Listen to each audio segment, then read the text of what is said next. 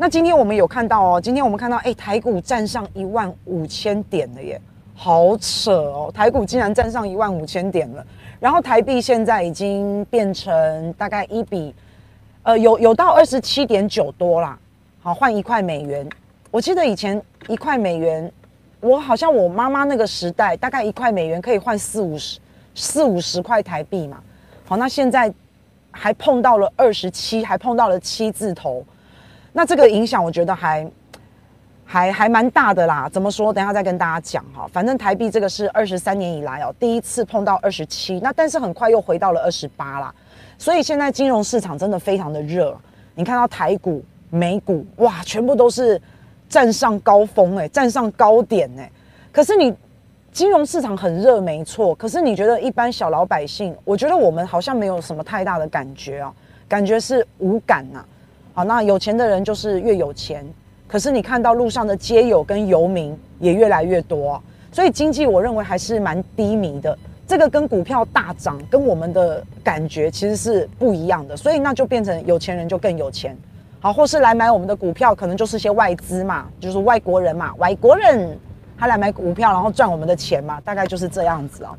所以小市民还蛮无感的。那现在台币已经变成一比二十八了。那这个影响还蛮大的。其实我们每一年啊赚美国人的钱，我们一般来讲，我们一直每一年都是在赚美国人的钱啊，然后我们也赚大陆人的钱啊。那但是我给大家看一个，我给大家看一个这个，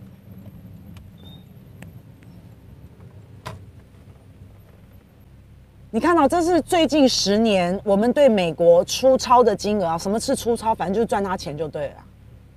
好，那你看每一年大概啊。这个是二零一零年啊啊，二零一一年、二零一二年啊，可能大概就九十四点三亿美，这些都是美元哦，哈，哎，可能五十七亿美元啊，这样子哈，哎，你看二零一九年，二零一九年，其实二零一九年是因为中美贸易大战，你看有没有看到这个幅度非常大哎，我们二零一九年的时候赚了美国一百一十四亿美元，你可以看得到是十年以来。赚赚最多的，好，有没有？就是那为什么呢？当然是因为中美贸易大战嘛。那中美贸易大战有很多的转单效应，很多人就把单子就移到了台湾嘛。然后台湾的出口、台湾的产能等等等等。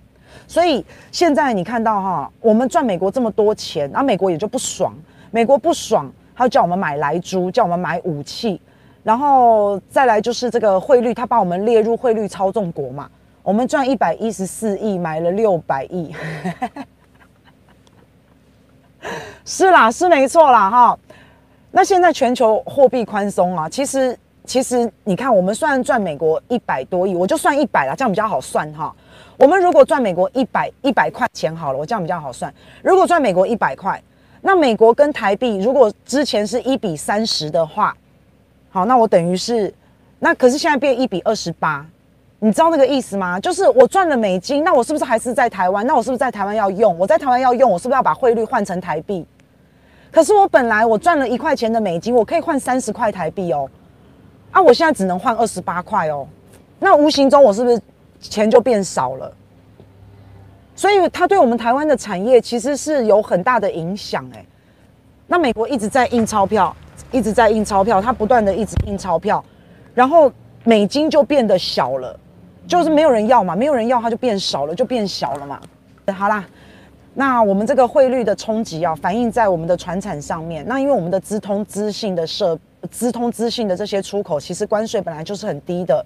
好，科技业、电子业这些资通讯设备，那它关税本来就是很低，甚至是没有关税的。所以对它的半导体，像半导体啊，它的影响是不大的。可是如果对我们的船产影响就非常大哦。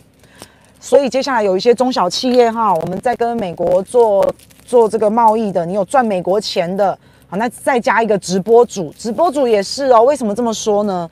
因为我们直播，我们都是拿美金诶，像你们像大家抖内给我们啊，然后我们是，我们是拿美金的，然后美金再汇来台湾，然后汇来台湾，我们再换成台币把它提出来。所以也就是说，如果一个月。我本来是赚我如果现在本来是一比三十的话，好，那我一个月我可能赚三十万，那但是呢，现在变一比二十八，那我就变成无形中就一个月只有赚二十八万，就少了两万哦。哎，我不，那不是那不是我抖内的那个金额哈，我只是给大家一个比较好算的一个数字，所以大概就是这样。那接下来要小心哦，像中小企业。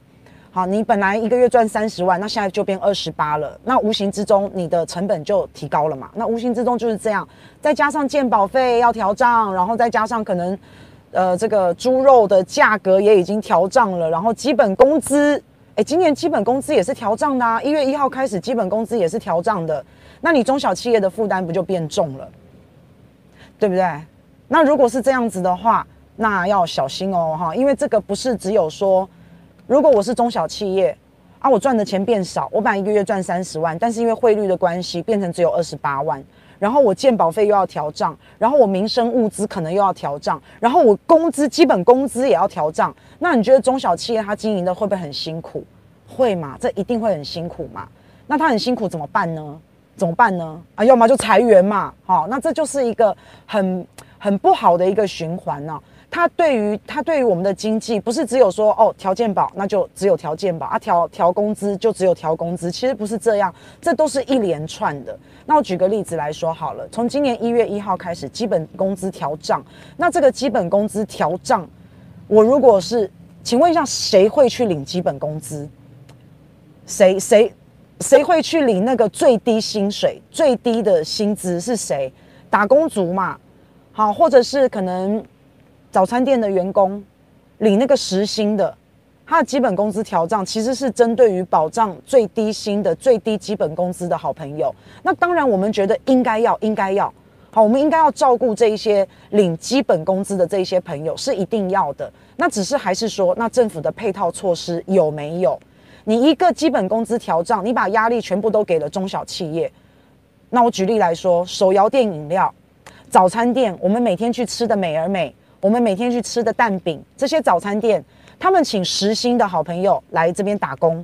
那可是现在基本工资调涨了，他们的时薪也调涨了。那早餐店的压力会不会变大？一定会嘛？那他压力变大怎么办？好，那你接着就看到我们每天早上吃的蛋饼，蛋饼的价钱可能就会调涨了，是不是？然后或者是手摇饮啊，我们最喜欢喝饮料，喝饮料，然后这些手摇饮可能也又要调涨了。哎、我们家附近有一个面包店，我超喜欢吃它的奶酥哦，它的奶酥好好吃哦，然后里面奶酥都很厚，我几乎之前我几乎每天都要吃，然后每次那个老板他都问我，他说：“哎、为什么你每天吃我们家的奶酥？因为奶酥很容易胖。”他就问我说：“为什么你吃我们家奶酥，然后你看起来都不会变胖？”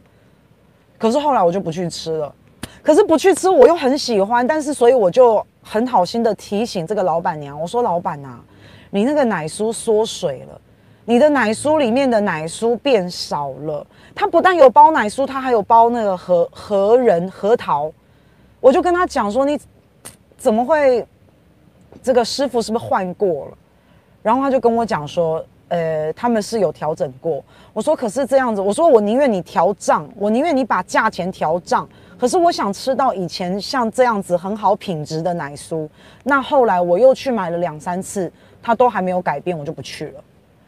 好，那反正现在台湾呐，我我刚刚就讲了啊，那不管是台湾也好，然后不管是美国也好，我们的股票啊都站上了制高点啊，都站上了新高点啊。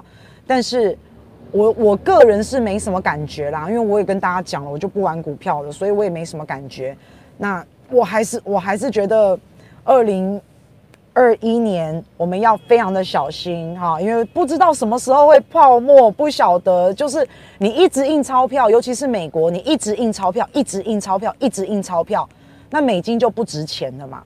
那美金不值钱，全世界都在帮他吸收这个成本，那没办法，因为现在美金美美，我不要讲美金，不要给他那么好听的名字，还要叫它金，对不对？金感觉在我们这个中国字里面来说。金就是一个很正向的哈，很五级耶阿内哈，所以叫它美元，嗯，所以它就是一直印钞票，一直印钞票，一直印钞票，然后美元就不值钱了，然后不值钱以后，全世界就在帮它吸收这个成本，那反正小心泡沫就对了啦。你用这个正常逻辑想也知道啊，你没有钱你就一直印钞票，你没有钱你就一直印钞票，没有钱就一直印钞票，那到最后这一定会变康嘛，这一定是这样嘛。而且最近啊，川普好像疯了，我不知道各位。我其实我每天都有在看川普他要干什么。那今天是一月六号啊，我们好像从来没有看过一个总统啊，然后号召民众上街头，然后他号他今天一月六号，因为我们跟美国有时差了哈，反正就是美国时间的一月六号，川普号召美国上街头，然后要抗议，要集集会游行要抗议啊。我觉得川普最近不晓得啦，他是不是有严重的这种精神疾病啊？还有这种什么偏执狂啊、妄想症啊、焦虑症啊、恐惧症啊，好像都全部并发在一起了。因为川普可以看得到，他从来就没有从大选的挫败中走出来，他一直都认为这个选举是舞弊的。这个选举是有瑕疵的，而且他一直认为拜登拜登偷走了他的选票，所以现在川普他要用很极端的方式来捍卫他的这个总统的宝座，第二任期总统的宝座，他他真的是拼命了。那这几天大家也知道，美国的疫情一直都非常的严重，那基本上川普你看到他哈，啊不闻不问，不理不睬，而且他还怪他的女婿。你为什么要进行这么多的检测？检测越多，确诊的人越多，你为什么要进行这么多的检检测啊？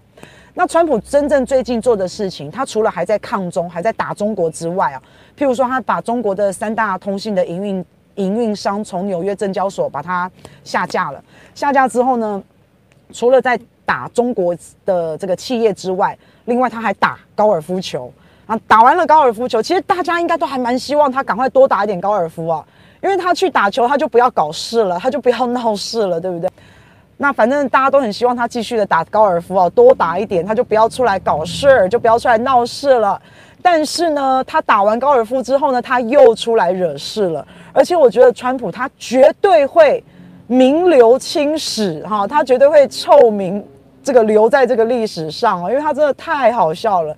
第一件大事就是一月六号，刚刚讲了一月六号哈，川普在发出了要在华盛顿举行大规模的集结抗议的一个动员令，反正他都用 Twitter，他都用他都发推文嘛，然后会在一月六号早上十一点钟举行。那他这一次抗议，他有一个口号叫做“停止偷窃，停止偷窃”，所以他这一次的口号叫做“停止偷窃”。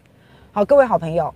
史上啊，有史以来啊，美国总统大选最高票的当然就是拜登嘛。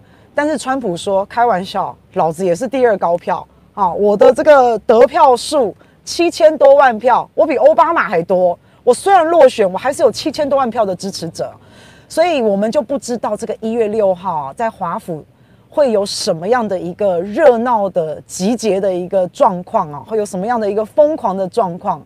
我们就不晓得，但是因为美国的疫情现在真的非常的严峻啊，我都看到 Henry 哥最近这个没有这个没有出来哈，我我都很担心他。那美国华侨啊，好朋友啊，大家好好保重啊。我昨天有个姐姐啊，一个 Peggy 姐姐啊，她跟我讲说她最近都都不出门啊。那在她身边的一些好朋友啊，有一些是已经就是就是离开大家了，过世了。所以这一次，我们不晓得他的一个大规模的集会，哈，会不会变成一场非常严重的新冠疫情的传染？我们不知道。反正川普，我看他也不在乎。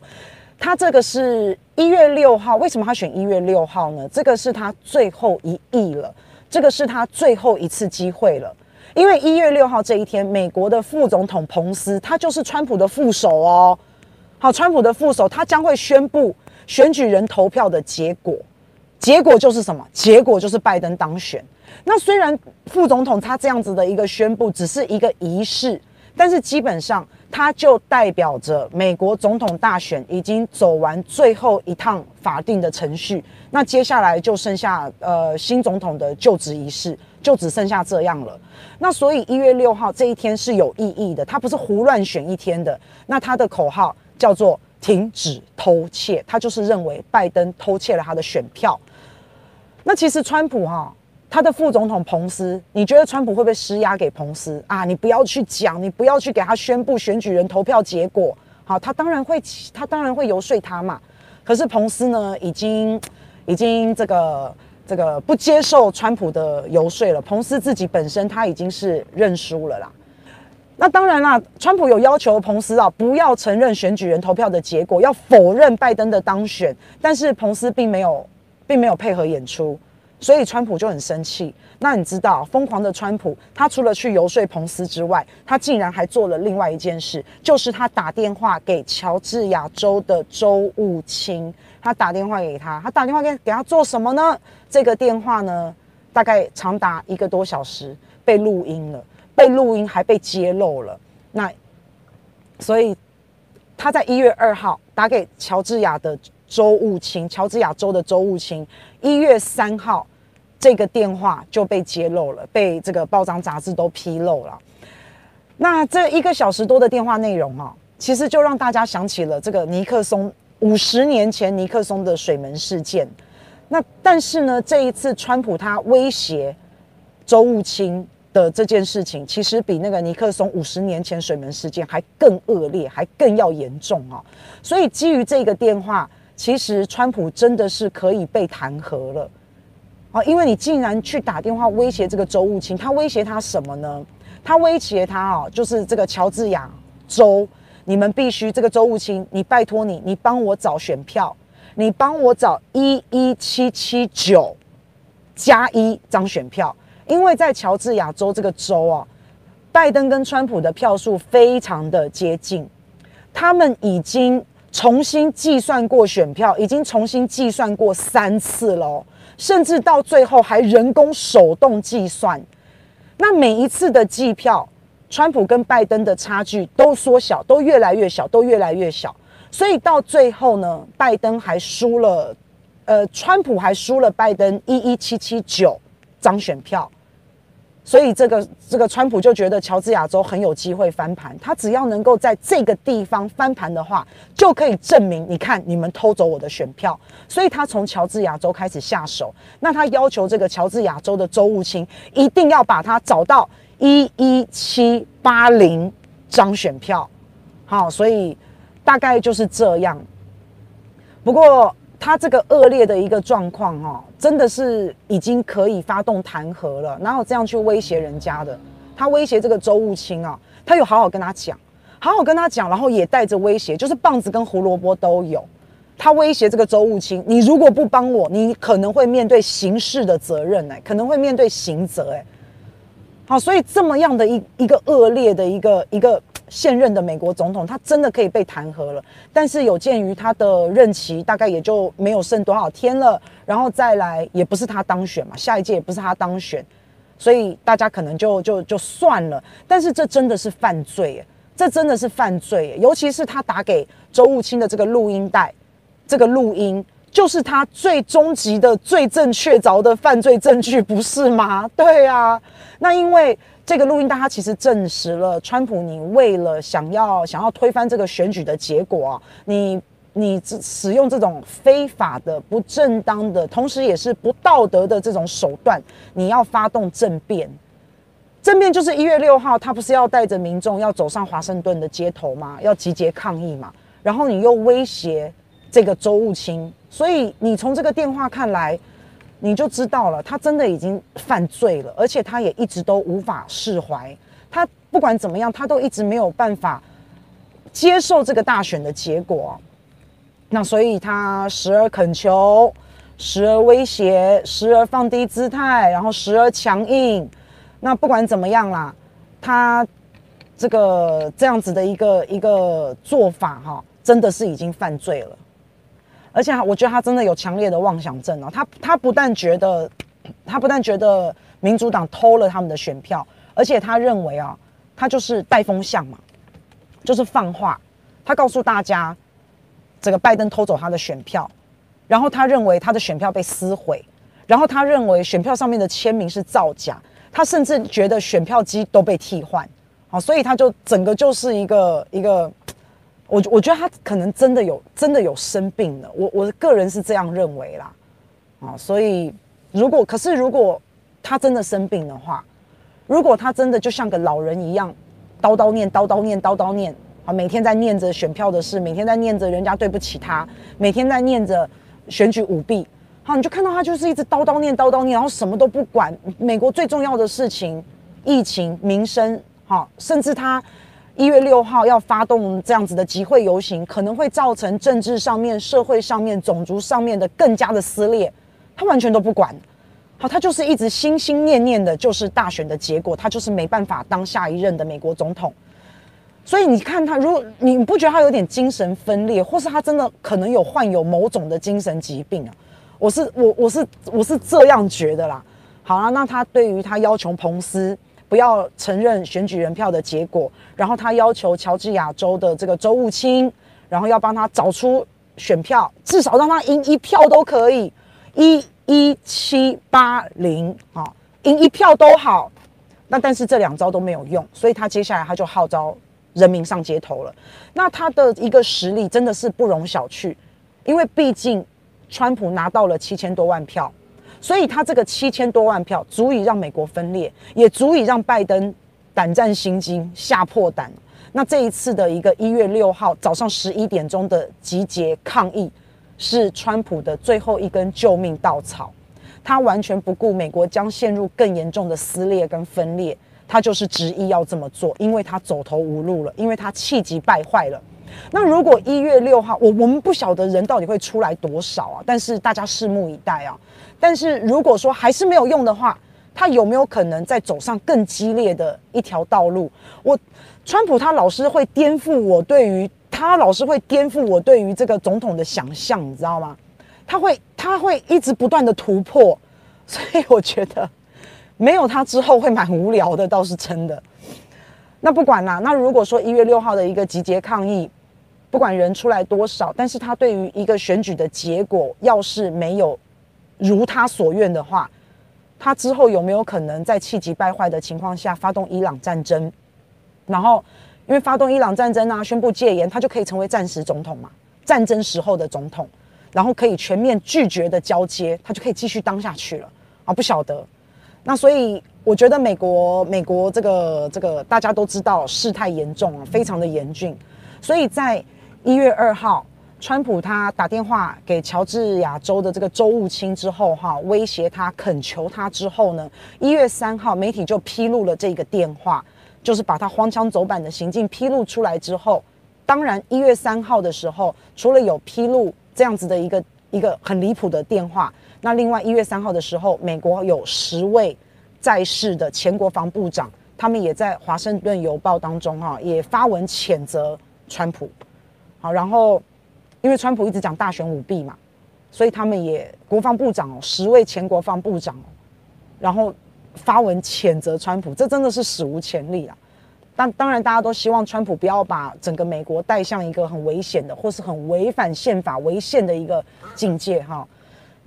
好，那反正我们就继续看下去啦，因为国防部他们美国的国防部，他当然也是非常担心、非常害怕。川普会采取任何的行动来破坏、破坏，不管是美国的社会也好，或是国际也好，他们都是非常的担心啊。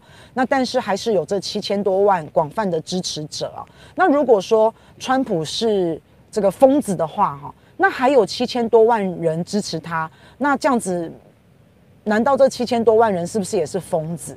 那如果说川普生病的话，那？